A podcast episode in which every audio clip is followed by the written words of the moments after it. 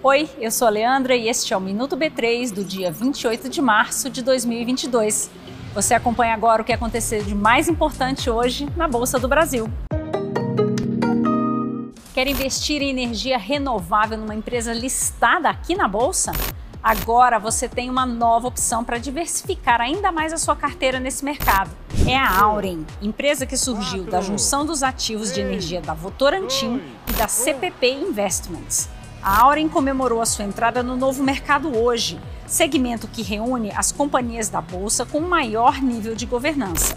Você já pode negociar cotas da empresa com o código AURE3. Agora, se você preferir investir em tecnologia, uma nova empresa também chegou à B3. A Allied, do segmento de produtos eletrônicos, fez hoje uma oferta que abre a negociação dos papéis a todos os investidores pessoa física. O código da empresa aqui na B3 é ALLD3. E o Ibovespa B3 fechou em queda de 0,29% aos 118.737 pontos. A empresa com melhor desempenho foi a Minerva Foods, com alta de 3,66%. O euro e o dólar subiram em relação à sexta-feira.